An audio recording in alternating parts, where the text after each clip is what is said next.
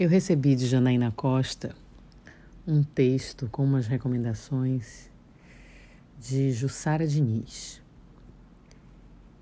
E ela fala sobre mudar a energia da casa.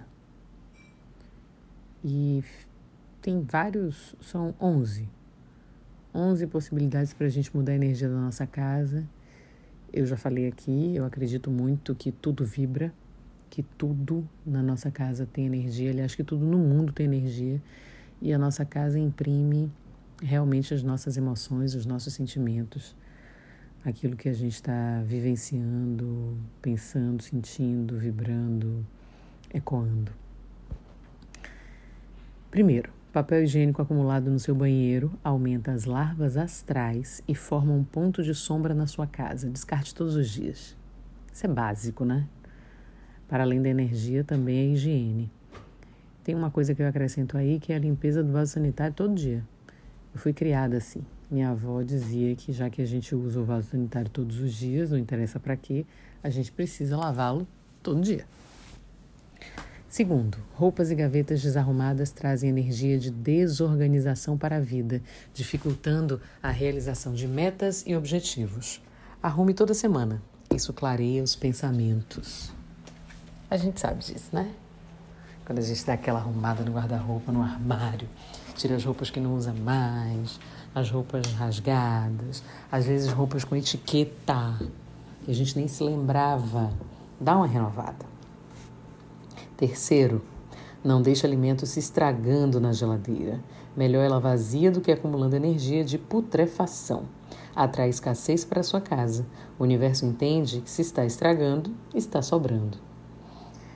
Tem uma amiga, Vera Soares, que dizia, quando chegava, enfim, na minha casa, eu solteira, sem filhos, às vezes com aquela mesma batata doce de 15 dias na geladeira, já nascendo, ela dizia: Isso é um ex-alimento. Um queijo estragado na queijeira. E ela falava: Isso também é um ex-alimento.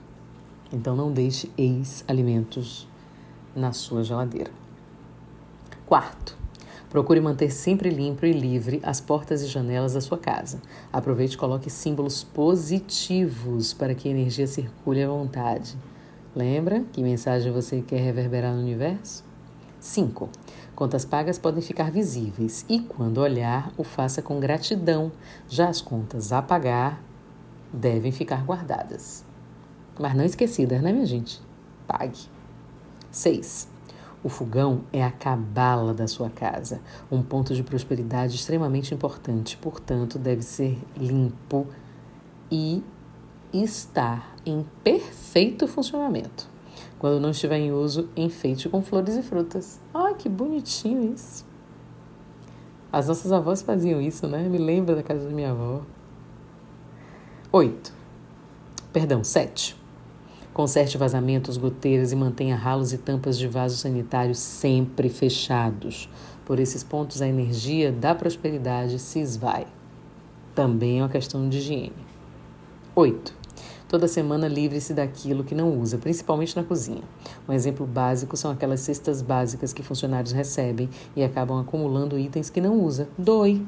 Também não deixe lixo ser acumulado na cozinha, principalmente naquelas lixeiras em cima da pia.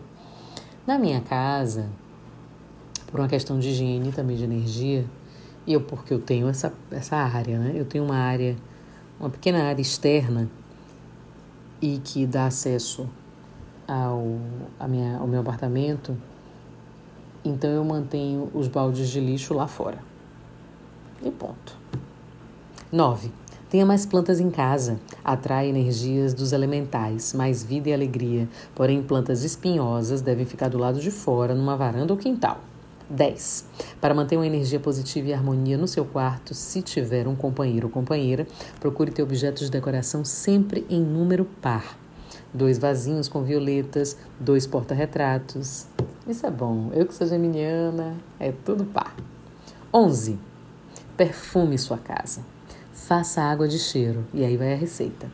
200 ml de água, 50 ml de álcool de cereais, 20 ml de essência, alecrim, flor de laranjeira, cravo e canela, borrife nas portas, janelas e garagem e deixe uma sensação de bem-estar no ambiente.